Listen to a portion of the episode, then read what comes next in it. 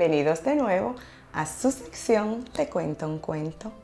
En esta oportunidad, el cuento nos invita a hacer luz y a iluminar la vida de los demás, sin importar cómo esté la nuestra. Muchas veces personas que acompaño en su proceso de ser mejores personas eh, me preguntan, pero en este momento, ¿cómo estoy? ¿Por qué me invitas a ayudar a otros? Y siempre les respondo, porque cuando somos luz para otras personas, cuando servimos a otros, sanamos. Vamos a ver qué nos trae la historia de hoy, que se titula Luz para el Camino. Había una vez, hace cientos de años, en una ciudad de Oriente, un hombre que una noche caminaba por las oscuras calles llevando una lámpara de aceite encendida. La ciudad era muy oscura en las noches sin luna como aquella. En determinado momento se encuentra con un amigo. El amigo lo mira y de pronto lo reconoce.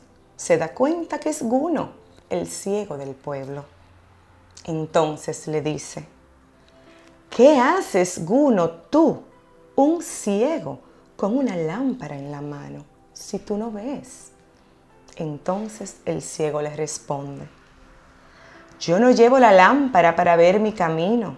Yo conozco la oscuridad de las calles de memoria. Llevo la luz para que otros encuentren su camino cuando me vean a mí.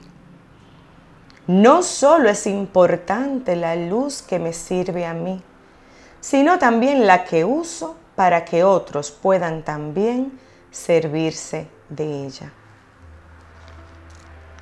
Qué hermoso fuera que todos fuéramos como uno y que independientemente de la oscuridad o la claridad que podamos tener en nuestro interior y en nuestra vida, podamos vivir para iluminar la vida de los demás, para dar luz a los demás.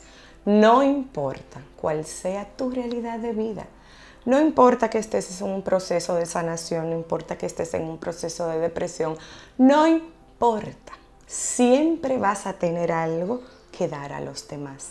Y en ese proceso de tú ser luz en la vida de los demás, en ese proceso de tú poder acompañar a otro a ver quizás con más claridad lo que lo aturde, en ese proceso y en ese momento tú también sanas. No seas luz para ti, comparte lo que tienes con los demás. A veces, papá Dios nos da tantos dones y esos dones son para compartirlo con los demás. No seamos egoístas, no querramos que esa luz o ese don se quede solo para nosotros. Lo que nos dan y nos sirve a nosotros, vamos a compartirlo con los demás.